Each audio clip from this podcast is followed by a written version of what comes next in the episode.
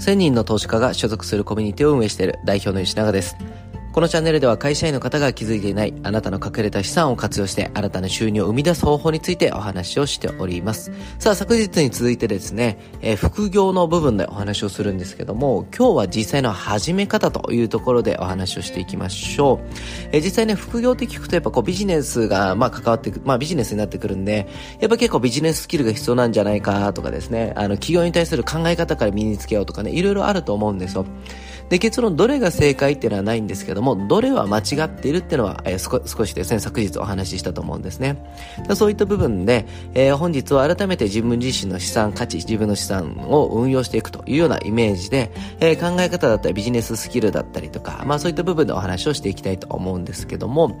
今日もどうですかね、雨は降ってるのかなまたこれ前日にお話をしているんで、今日雨かなっていうところで、まあちょっと土日ね、まあ、コロナもあってね、結構こもりがちだと思うんですけど、こういう時だからこそスキルを上げたいですよね。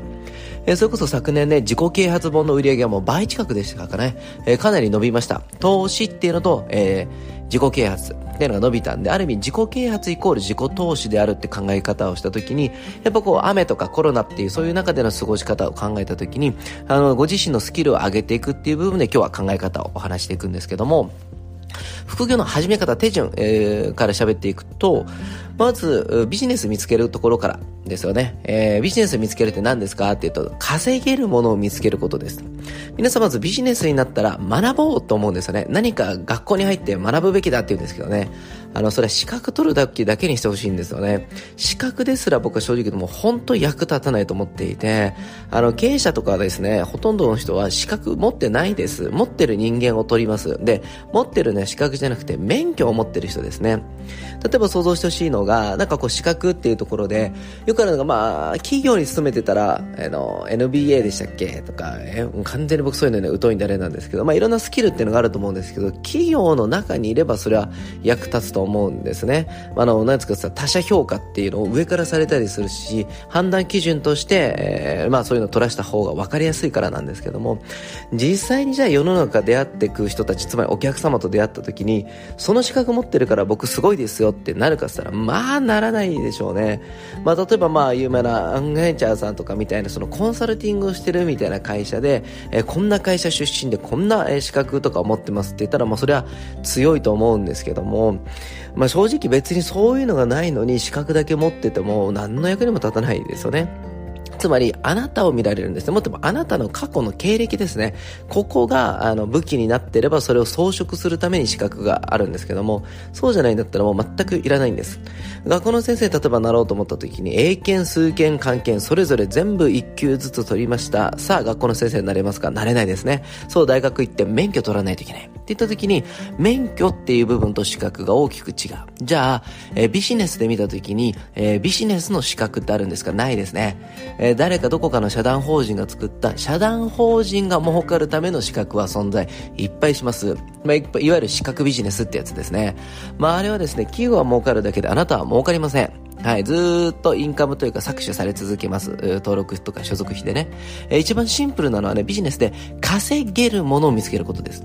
はい。やりたいことじゃないんですよ。稼げるものです。なぜかっていうと、ビジネスっていうのは、稼がないと継続できないんですよ。で、継続ができなかったら結果的に破綻しますよね。で、破綻していくとお客様は守れないですよね。じゃあ守れないビジネスっていうのは発展しなくなるんですよ。で、すべてにつながってくるんで、まず稼ぎ方、稼ぐというところです。なので、あなたが何をやりたいかっていうのは関係ないんですよ。まずは儲けるものっていうのが分かったら、じゃあそれをどうやったら自分のやりたいやり方でできるかなんですよ。例えば、わかりやすくメルカリとかね、まあみんなやってますよね。みんなやってると思うんですよ、副業でね。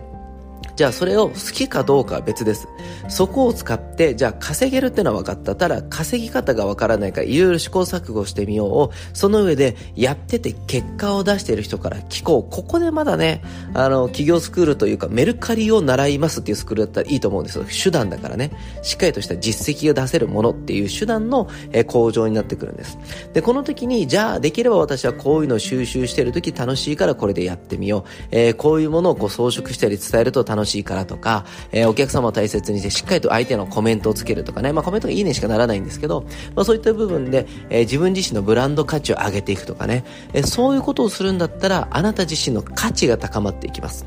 で、僕は特にビジネスをするとき大事にしているのが、掛け捨てになるようなビジネスをしたくないんですよ。今だけしかできないとか、なんか後から人がいなくなっちゃうような、えビジネスとかじゃなくって、やることによって自分の価値、ブランディング価値、やってきた実績が積み重なるものっていうのをやった方がいいです。そうしていくと自然と1年後振り返ると、あれ？これってこのビジネスと掛け算できるじゃんとか、あれ？こういう相乗効果埋めるじゃんっていう次のステップが待ってるんですよ。そのためには、稼ぐっていうところにまずフォーカス。で、その次に手段というよりも自分の好きなやり方でやる。で、最終的にそれが、えー、次につながるように意識をしてください。明日ではより具体的な、えー、稼ぎ方っていうところで、本当にこれね、誰でも稼げるとは言わないですけども、この考え方を知らないと稼げないっていうところについてお話をしていきたいと思います。えー、ぜひ自分自身のですね、資産価値っていうのをご自身で上げるように、えー、いろんなね、私もアドバイスをさせていただきますので、ぜひ自分が一つの投資商品、一番の利回りの商品だっていうことを、えー、理解していただいて、えー、挑戦をしていきましょう。